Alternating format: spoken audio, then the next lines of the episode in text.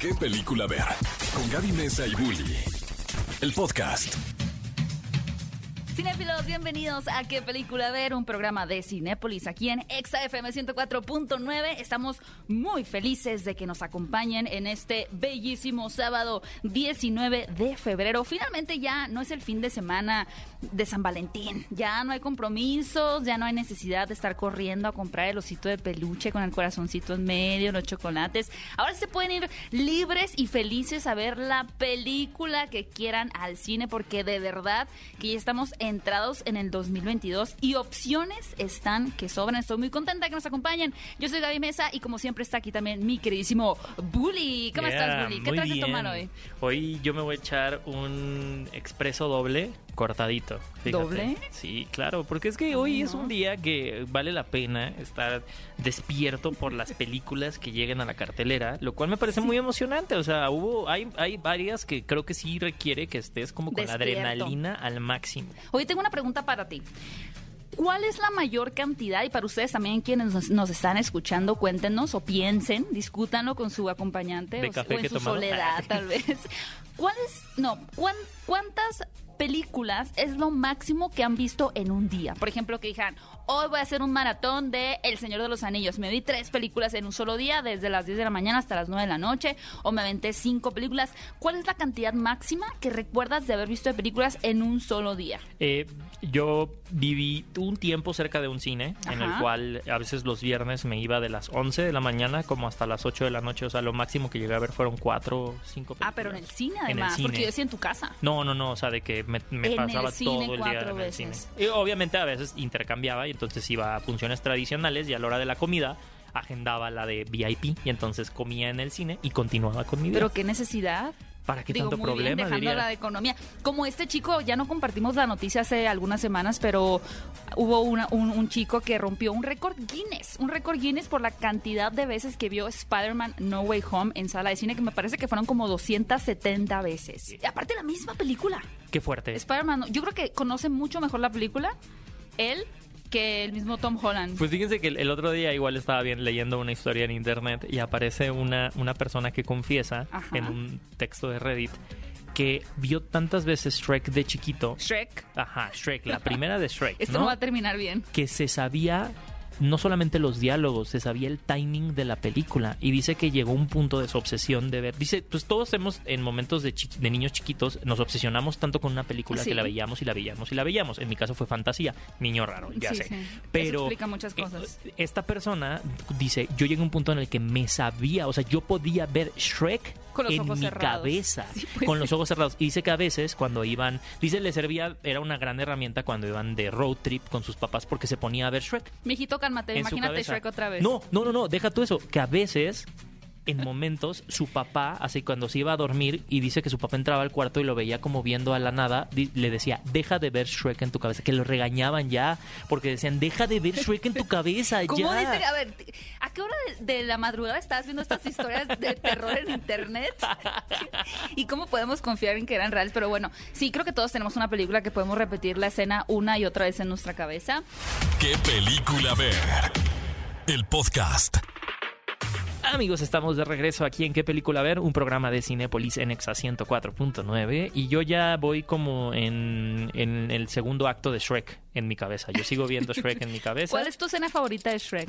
Aparte, ¿Shrek 1 o Shrek 2? Shrek 1. ¿Verdad? Claramente, cuando llegan a, a Duloc y Ajá, cantan Duloc un lugar feliz. Me encanta esa parte, es increíble. En un mundo ideal donde hay perfección. ¿Ves? Te digo, o sea, Shrek era una de esas películas que creo que la vimos tanto de chiquito que sí se nos quedó grabada en la cabeza. Y algo que se nos quedó grabado en la cabeza fue la encuesta de esta semana, A porque ver. déjenme les digo que gracias a sus votaciones, eh, para la gente que apenas nos está sintonizando, este es un programa de Cinépolis y por ende en las redes de Cinépolis siempre les estamos preguntando cosas. Les preguntamos esta semana de los últimos cuatro filmes que ganaron el Oscar a Mejor Película, ¿cuál les ha gustado más? Y de, obviamente teníamos Nomadland, Parásitos, Green Book y La Forma del Agua. La sorpresa fue eh, algo que tampoco a mí me, me sorprendió No, tanto, ya porque ya lo esperábamos. poquito, sí. El ganador fue Parásitos, eh, esta película en surcoreana que impactó eh, que cambió un poco el, el juego de cómo se premian incluso De las- también las, ahora, que ¿no? consideraban también nominaciones. como para nominar. Y es una gran película, si ustedes no la han visto, se los invitamos a, a visitarla de nuevo. Y en segundo lugar quedó La forma del agua de Guillermo del Toro,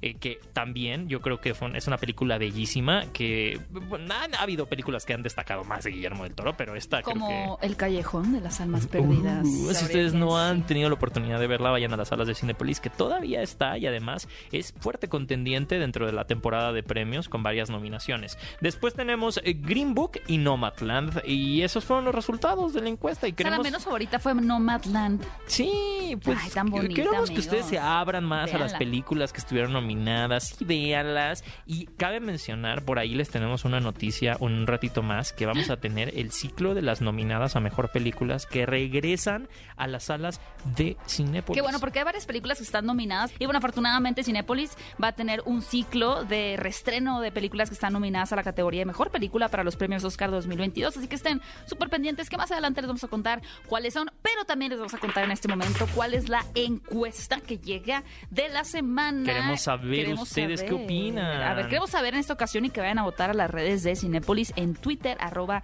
Cinépolis y arroba Exa también.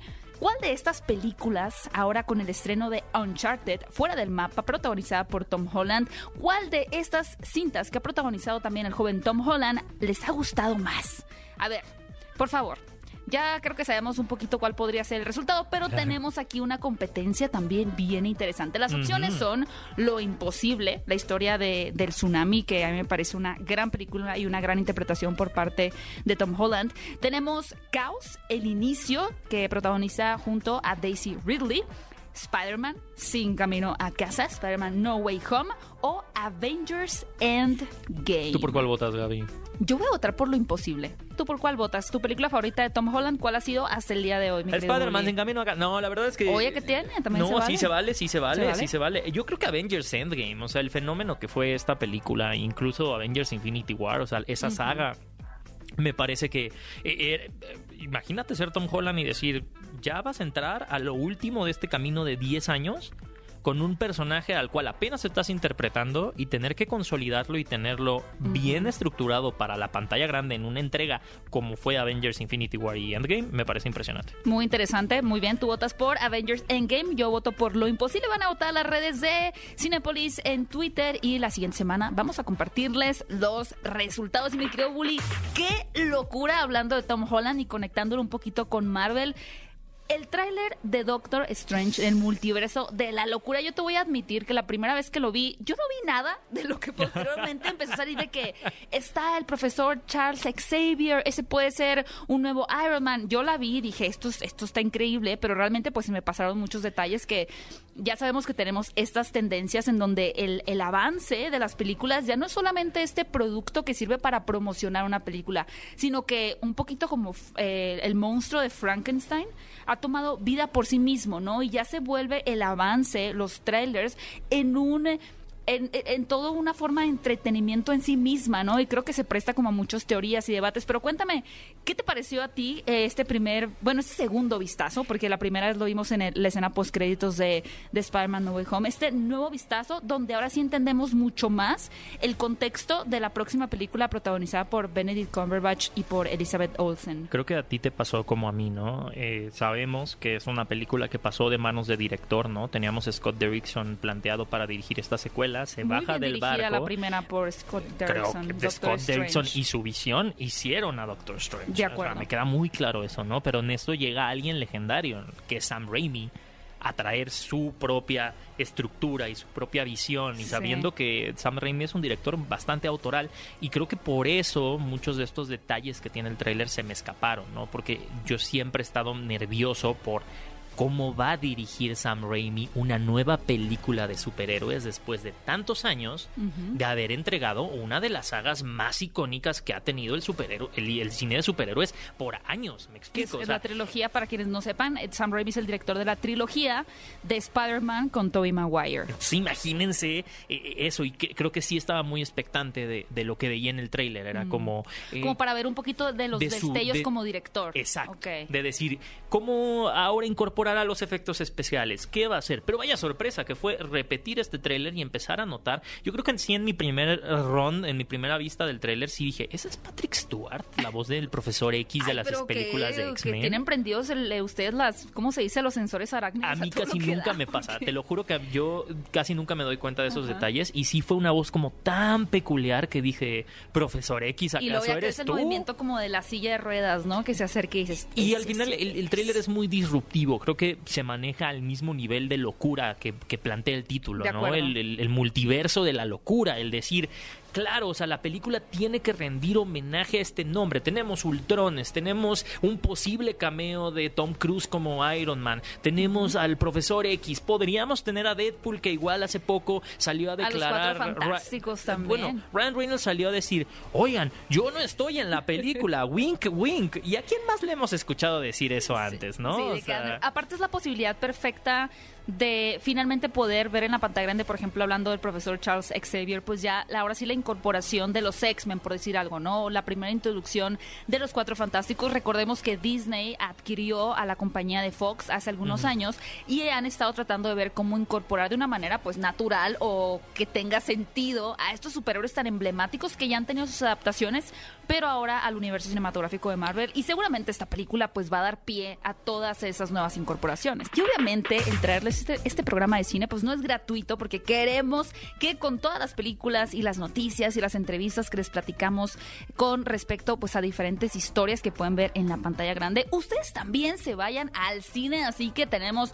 boletos para ustedes si nos están sintonizando en este momento. Atención que tenemos 10 boletos dobles para que se vayan al cine, que se vayan a Cinépolis con la persona que ustedes elijan en toda la República Mexicana. Este es, es una convocatoria para cualquier persona de la República Mexicana y la manera de llevarse un pase doble para irse a Cinépolis para ver la película que ustedes elijan es súper sencilla. Solamente tienen que tomar una foto o una captura de pantalla de que están escuchando en este momento el programa de qué película ver. Si lo están sintonizando en la radio, pues tomarle una foto a su radio. Si lo están escuchando en línea, pues hacer una captura de pantalla en su navegador también. Vayan a Twitter y publiquen o compártanos su fotografía arrobando a exa, arroba exafm, arrobando a Cinépolis y utilizando el hashtag que película ver. Es súper sencillo y las primeras 10 personas que nos compartan que están escuchando este programa se llevan un pase doble para irse a su Cinépolis favorito a ver la película que ustedes elijan. Oye, y hablando de premios,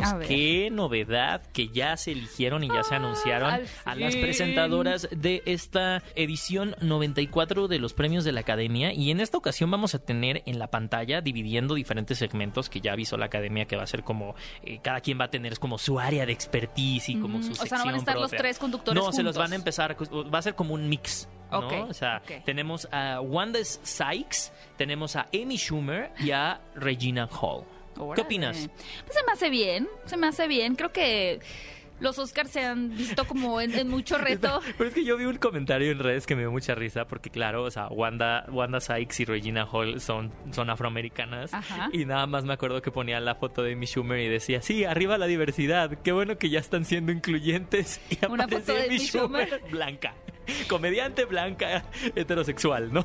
Pues sí, creo que justamente se han visto eh, muy atorados los Oscar en, en esta problemática de a quién vamos a poner a conducir. Siempre se viene a la mente la imagen de James Franco y Anne no. Hathaway. Es que eso sí fue como eh, el principio del fin El principio del de fin. la credibilidad de los premios de la academia. Que fue un momento Pobres. muy extraño porque realmente digo, sí se estaba convirtiendo y se convirtió en un producto de entretenimiento puro, ¿no? De decir, vamos a tener una ceremonia donde vamos a premiar de manera, pues, entre comillas, solemne lo mejor del cine, pero vamos a quitarle esa seriedad y poco a poco fueron integrando como a comediantes, ¿no? Por ejemplo, pues ahí hablando de Amy Schumer, pero sí se les ha llegado a salir de las manos el- la comedia porque también de pronto Él, él en- lo, lo hizo muy él bien. lo en hizo muy bien, tiempo. pero por ejemplo, ¿tú qué piensas de que a veces son incluso como muy verbales en contra de la misma academia en la ceremonia? ¿No te parece como un poco extraño? ¿O piensas que es un- un- una buena jugada? Pues, ay, yo creo que sí, a veces es una patada en la cara, ¿no? O sea, creo que el, el simple hecho de demeritar a la misma academia y no reconocerlo desde dentro y decir, bueno, en lugar de estarnos autoburlándonos de nosotros, pues ¿por qué no cambiamos de raíz las cosas que a lo mejor no nos parezcan, ¿no? Entonces, al final se siente como restrictivo, es como si te dejamos hacer un chiste, pero no vamos a cambiar de raíz lo que sabemos que está mal. Mm, bueno, sí, es todo un fenómeno eso, pero bueno, ahí tienen a los, a los nuevos conductores para la ceremonia de los Oscar 2022, que recuerden, se va a llevar a cabo el próximo 27 de marzo. Y un dato súper curioso es que finalmente se ha decidido que va a existir una nueva categoría. Recuerden que los Oscar tenemos mejor película, mejor actor, eh, mejor eh, actriz, mejores efectos especiales. Pues ahora también existirá la categoría de la favorita de los fans. Los fans van a poder votar a través de Twitter cuál ha sido su película favorita en lo que vimos del 2021 si tú estás escuchando este programa, tú puedes votar por tu película favorita utilizando el hashtag OscarFanFavorite y bueno, lo que van a hacer es que van a reunir todas las votaciones antes del 3 de marzo y van a, bueno, en la ceremonia del 27 de marzo decir cuál fue la favorita de los fans, que seguramente será Spider-Man No Way Home. ¿Y tú sabías que esa estatuilla en realidad parece de oro, pero la quitas y es chocolate? Mentira. te lo juro. Ay, mentiroso. Eso lo acabas de inventar tú.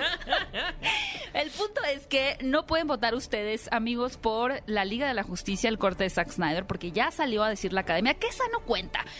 Hay dos razones principales. La primera es que fue una película que no tuvo ni siquiera un día de estreno en sala de cine, porque saben que una de las reglas de la academia, a pesar de que sí están nominadas muchas películas de plataforma de streaming, es que por lo menos hayan tenido un tres de días. Exhibición. es poquito, pero tres días de exhibición en un cine de Los Ángeles, de Nueva York o no, San Francisco me parece que es. Pero como la Liga de la Justicia simplemente fue directo a plataforma, pues no puede ser considerada como eh, en la categoría de los favoritas de los fans. Así que yo creo que va a ganar Spider-Man No Way Home. ¿No crees? Bueno, es como medio obvio?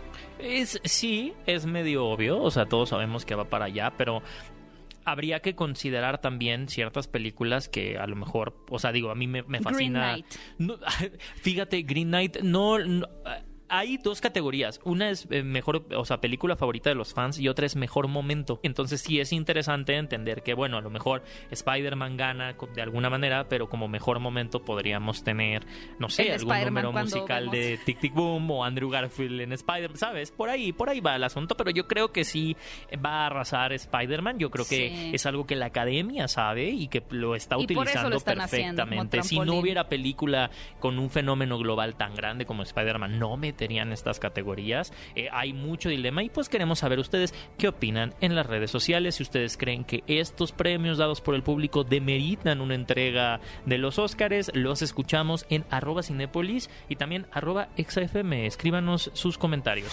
¿Qué película ver? El podcast.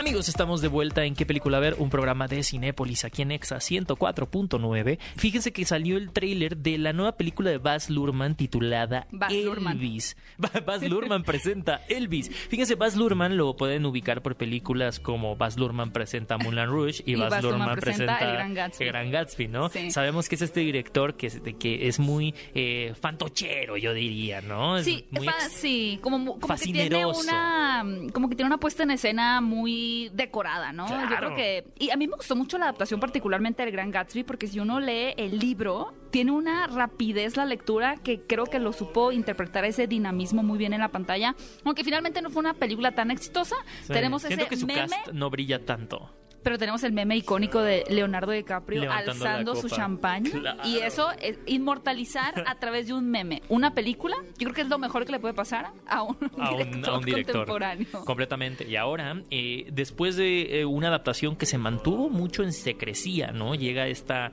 esta película eh, que ya pudimos tener un vistazo por primera vez a, este Elvis no este nuevo actor que interpreta a Elvis que lo habíamos visto en series infantiles como Soy 101 no y y, acompañado de Tom Hanks en el elenco y decir cómo esto combina, ¿no? Y Tom Hanks va a ser y va a fungir como el representante de Elvis y vamos a ver su paso incluso por la guerra, incluso su paso mediático al volverse una figura. Yo creo que incluso ser una figura en la cual se basaron muchas cosas de Capitán América, ¿no? Porque era como el, el héroe de Estados Unidos, ¿no? Y cómo se utilizaba incluso para la propaganda y la propaganda de la guerra. Entonces va a ser muy interesante ver esta película con la visión de Baz Luhrmann, una visión completamente totalmente musical. Así que eh, yo estoy muy se emocionado. Ve muy, bien, se ve como muy electrizante y como dato, el director Baz Luhrmann en una entrevista dijo que la película va a estar dividida como en tres secciones donde van a poder explorar, o nosotros como audiencia, 20 años, o sea, 20 años en la vida del cantante, pero pues que no querían que solamente fuera como una especie de documentación de lo que se vivió en esa época, sino que se sintiera como algo mucho más vivo, ¿no? Que pudiéramos entender cómo el mundo estaba cambiando, como bien dices, con la guerra y demás en ese momento, eh, los cambios culturales y sociales, así que seguramente pues será una película que no solo va a ser como el ascenso de la estrella que venía de un pequeño pueblo, sino también cómo su imagen impactó y, qué estaba pasando en Estados Unidos en ese tiempo. Suena que va a ser una película súper completa e incluso tendremos ahí temas como la muerte de Martin Luther King y demás. Así que se nos antoja muchísimo. Si ustedes no han visto el avance de Elvis, pues van a verlo, lo pueden encontrar por supuesto en plataformas como en YouTube. Y ya les habíamos hablado, la semana pasada tuvimos una entrevista con Mauricio Ockman y Fiona Palomo hablando de qué despadre que ya llega a las salas de Cinépolis les vamos a recordar un poquito de qué se trata, ¿no? Es la historia de Pedro, este personaje interpretado por Mauricio Ockman, que eventualmente, después de mucha fiesta, ya está en sus 40 y él sigue disfrutando de la libertad que uno le da, ese chaburruqueado, como nos gusta. Le aparece una hija interpretada por Fiona Palomo llamada Aline, de 20 años, ¿no? Entonces, esta es una, una comedia mexicana, pero que ha sido muy bien recibida porque ah, lo que nos me, me han contado, yo ya vi, hablé con gente que, ya la vio, que se siente fresca, que se siente eh, que es una historia que a pesar de que podríamos sentirla, que ya la hemos escuchado antes, aquí te la presentan como con mucha fluidez, se siente fresca, así que si ustedes quieren ir al cine, olvidarse de todo un rato, reírse con una comedia mexicana y obviamente ver a Mauricio Ockman, que lo hemos visto en varias comedias y sabemos cuál es su desempeño y también ver a Fiona Palomo, pues no se pierdan, qué despadre. Y si les gusta a ustedes el terror, son fanáticos de estas producciones que realmente los van a tener con los pelos de punta. También llega a Cinepolis El exorcismo de Dios, dirigida por el director venezolano Alejandro Hidalgo. Esta película, de hecho, es una coproducción entre Venezuela, Estados Unidos y México. Otra mexicana, tenemos a Irán Castillo en el cast. Tenemos ¿eh? a Irán Castillo en el cast, exactamente. Y pues aquí nos va a llevar a eso que puede ser como uno de los contrastes siempre más tétricos que pueden existir, que es las entidades demoníacas confrontadas con una figura, en este caso, que sería interpretada como del bien que es un padre, ¿no? Un padre que algunos años atrás pues cometió una especie de sacrilegio. Hizo algo que no debía haber realizado con base a las reglas de la iglesia y esa acción lo ha perseguido por años y años y años y en esta película vamos a verlo enfrentándose posiblemente al mayor mal, a una posesión que tendrá él que, que liberar, pero que al final también sigue siendo atormentado por esa mala decisión que tomó algunos años atrás. Ahora, el director dice pues que él quería ofrecerle a la audiencia mucho horror, mucha diversión y entretenimiento, pero que no fuera como un entretenimiento gratuito, ¿no? Sino que estuviera sustentado por un drama humano en el que este personaje, que es el sacerdote Peter Williams, había cometido un pecado porque caía preso en la tentación del demonio y ahora la única manera que tiene de salvar a una chica poseída es confesando su pecado, pero evidentemente esa confesión no va a ser nada sencilla. Si quieren descubrir cuál es el el pecado que cometió el padre que lo está llevando a ser atormentado y enfrentarse a estos demonios, pues pueden ver en las salas de Cinepolis El exorcismo de Dios.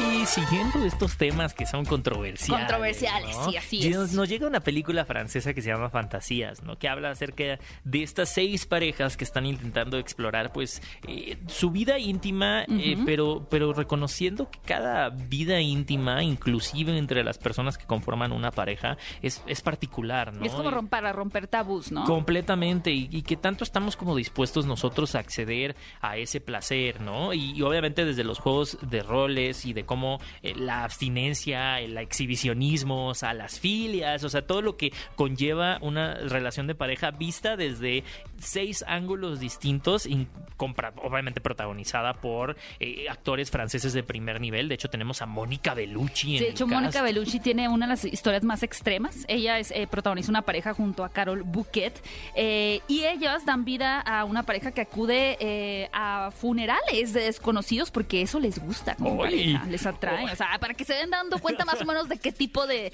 de relaciones estamos hablando en esta tiene, película, tiene ¿no? un grado de chusquez, ¿no? También, O sea, es una comedia negra. Es una comedia negra como buen cine francés que a tanto nos gusta, ¿no? Exactamente. si quieren ver esta película, eh, que obviamente también los realizadores dicen que ahora pues había mucha represión exterior, ¿no? Hacia la sexualidad, ahora mucho es interior, simplemente que la gente pues no se siente en la eh, libertad de expresar sus, sus deseos o sexuales y demás, ¿no? Entonces, si quieren ver esta comedia negra francesa, Fantasías, ya la pueden encontrar en las salas de Cinépolis. Chequen en qué cine está para que no se la pierdan y pues si pueden ir en pareja, Mejor.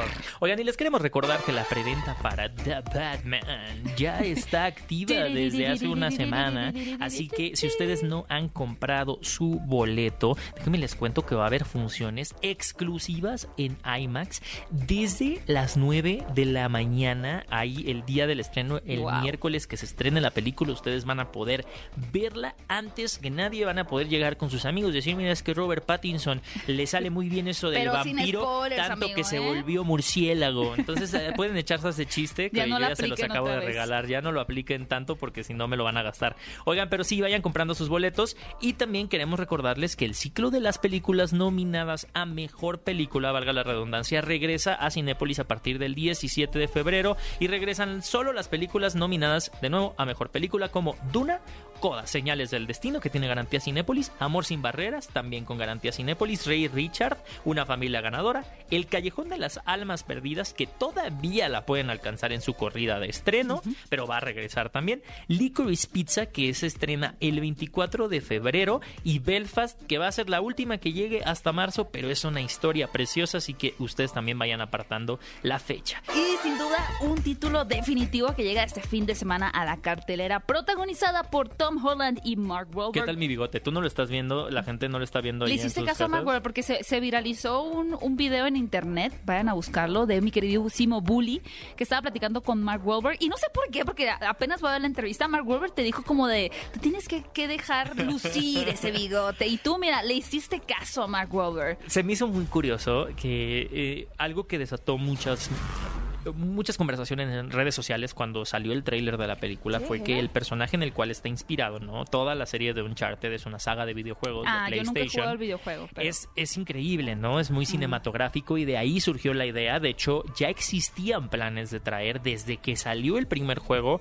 una adaptación cinematográfica que incluso iba a ser protagonizada por Mark Wahlberg Ah. como Nathan Drake. Pasa el tiempo. Bueno, pues, ¿hace Mark cuántos Wahlberg- años estamos hablando? Imagínate, Mark Wahlberg crece. Obviamente, Sí. cabe mencionar que la versión que vemos de Nathan Drake en los videojuegos ya es mayor, o sea, ya de tener como unos eh, treinta y tantos, cuarentas. Ah, claro que le quedaba a Mark Wahlberg.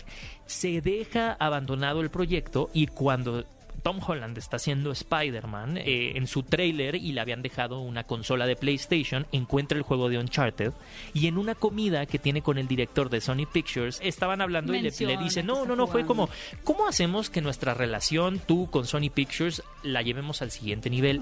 Y Tom Holland tenía este pitch de una precuela de una película de James Bond. Él quería Ah. hacer como esta precuela de cómo James Bond llegó a ser James Bond, ¿no? Pero él al final se dio cuenta que era una idea bastante estúpida porque, pues, ¿cómo vas a vender una película de James Bond sin decir que es de James Bond para al final revelar que pues era James Bond todo No se me hace tan mala idea, ¿eh? Pues eh, es que en marketing es lo que él menciona. Dice, a mí me encanta la idea, pero en marketing no me funcionaba tan bien. Entonces, esta idea le gustó mucho al director de Sony Pictures, pero me propuso, aprovechando que yo le había contado que estaba jugando el videojuego, que hiciéramos una película de Uncharted. Uncharted y una película de origen de Nathan Drake. Así que, para que nos cuente más al respecto, vamos a, a ahorita regresar, después de escuchar un poco de música, para que nos cuente Tom Holland eh, específicamente cómo fue cambiar incluso sus roles de ser Spider-Man a volverse Nathan Drake, alguien que ya está a lo mejor en sus 20 y es no este adolescente de toda la vida que conocemos como Peter Parker. ¿Qué película ver? El podcast. Los protagonistas, sus creadores. De la pantalla grande a tu radio. La entrevista en ¿Qué película ver? de Cinépolis en Exa FM. Hola Tom, oye, mucho gusto platicar contigo de nuevo. Oye, para muchos jóvenes, la secuencia del avión va a ser una de esas escenas que les haga enamorarse de las películas. ¿Tú recuerdas aquella que te hizo decir, amo el cine? Porque para mí ya esa secuencia de tu caída del avión es icónica. Thank you so much. That means a lot. Um, Muchas gracias, significa mucho para mí. things that I remember being really Las cosas que recuerdo que me impresionaron de niño fue Indiana Jones, la escena donde el niño está en el carro y le ayuda a pisar los pedales. Harry Potter también en las escenas del juego de Kidditch. Matthew Vaughn Kingsman, las peleas en la iglesia, donde está también bajo el agua. Hay muchas cosas buenas afuera y claro, todo lo que Tom Cruise hace. Así que sí, siempre estoy buscando acción masiva en la pantalla grande. Bueno, ahora tú te estás convirtiendo en el hombre de acción y de hecho vamos a recordar esta escena por mucho tiempo. Y pasando de la acción a algo más profundo sobre tu interpretación, hay una frase de los videojuegos que dice Sic Parvis Magma, que significa la grandeza nace de pequeños comienzos. ¿Cómo esta frase ha impactado en tu vida? You know, you start small and you and you build your way up. Todos tenemos que iniciar en un lugar. Todos comenzamos pequeños y vas construyendo. Billy Elliot fue mi primer trabajo y se veía muy grande y ahora veo lo pequeño que era a comparación de lo que hago ahora. Creo que es para todos en esta vida. Me considero un videojugador y me gustaría que seas honesto conmigo, Tom. Todos sabemos que eres bueno actuando como Nathan Drake, pero ¿qué tan bueno eres controlando a Nathan Drake en los videojuegos? I actually am pretty good at that game. You know, I really enjoy it. I, I played it during Spider-Man. Soy bueno, ¿eh? De verdad lo disfruto. Lo jugué durante Spider-Man de regreso a casa y mi mejor amigo y yo no lo soltamos durante toda la filmación. Podría decir que no soy el mejor jugando videojuegos, porque con la presión grito, pero en verdad disfruto jugar. De hecho, jugué un rato ayer y me fue muy bien.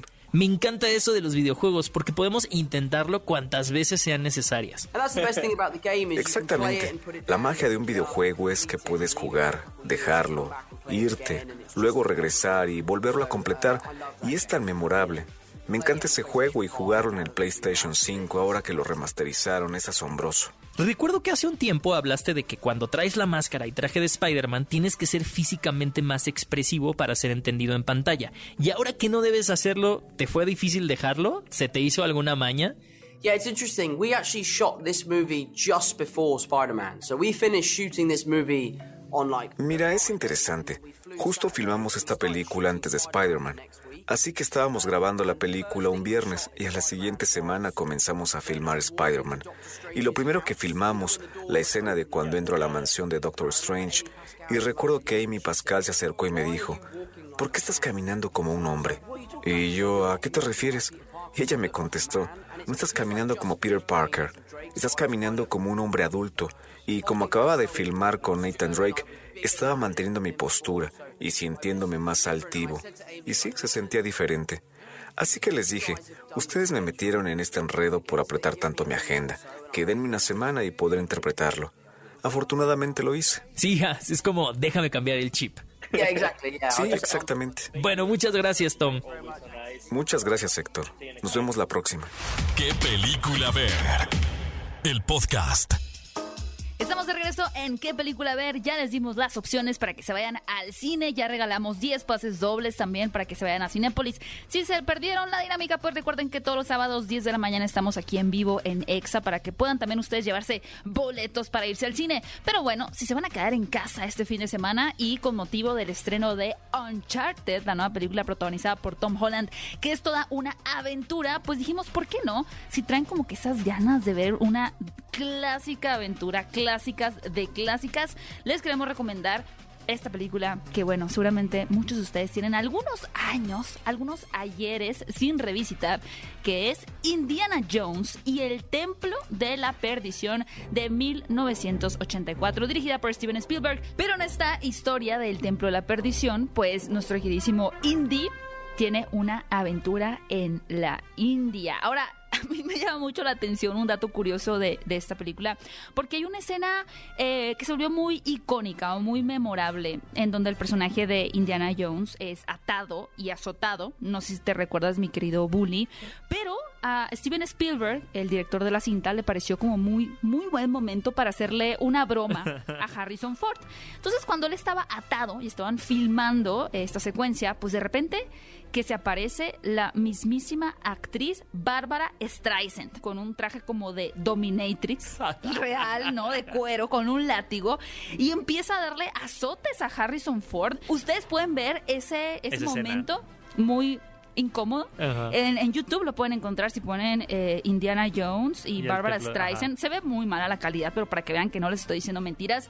Y bueno, afortunadamente al final apareció también em, que era una broma y Harrison Ford ya pudo entender otra vez qué, qué rayos estaba pasando. Además de que Carrie Fisher llegó al set también para salvarlo de esta vergonzosa situación en el rodaje de la película de Indiana Jones y el Templo de la Perdición. Me parece interesante poner esta película porque podemos ver qué cosas están vigentes y qué cosas no. O sea, a mí me pasó con esta película es entender el, el subtexto, ¿no? De que está filmado en 1984, en donde todavía estaba como aceptado los estereotipos, ¿no? Exacto. Y me sorprende tanto esta película por ello. Y es como, wow, no puedo creer. Sí, donde solo el, el, héroe es el blanco, ¿no? claro. Que va a salvar a toda la humanidad por completo. Ay, estas películas estaban llenas de improbabilidades. ¿Cómo te avientas de un avión con una lancha inflable? Un set de víboras, le pones a los protagonistas tarántulas en la espalda, porque antes, amigos, recordemos que cuando se hicieron las películas de Indiana Jones, pues no existían los efectos especiales, así que si ustedes quieren revivir ese, esa forma tan artesanal que había de hacer películas, pues no se pueden perder las cintas de Indiana Jones, particularmente si no recuerdan Indiana Jones y el Templo de la Perdición de 1984, pueden encontrarla en Cinépolis. Click ¿eh? Cinéfilos, ajá, exactamente, pueden ver todo. Échense un maratón este fin de semana de Indiana Jones y son fanáticos cinéfilos. Nos escuchamos muy pronto en otro episodio de este podcast de ¿Qué película ver? Ve a Cinépolis y utiliza el hashtag ¿Qué película ver? Escúchanos en vivo todos los sábados a las 10 de la mañana en ExaFM 104.9.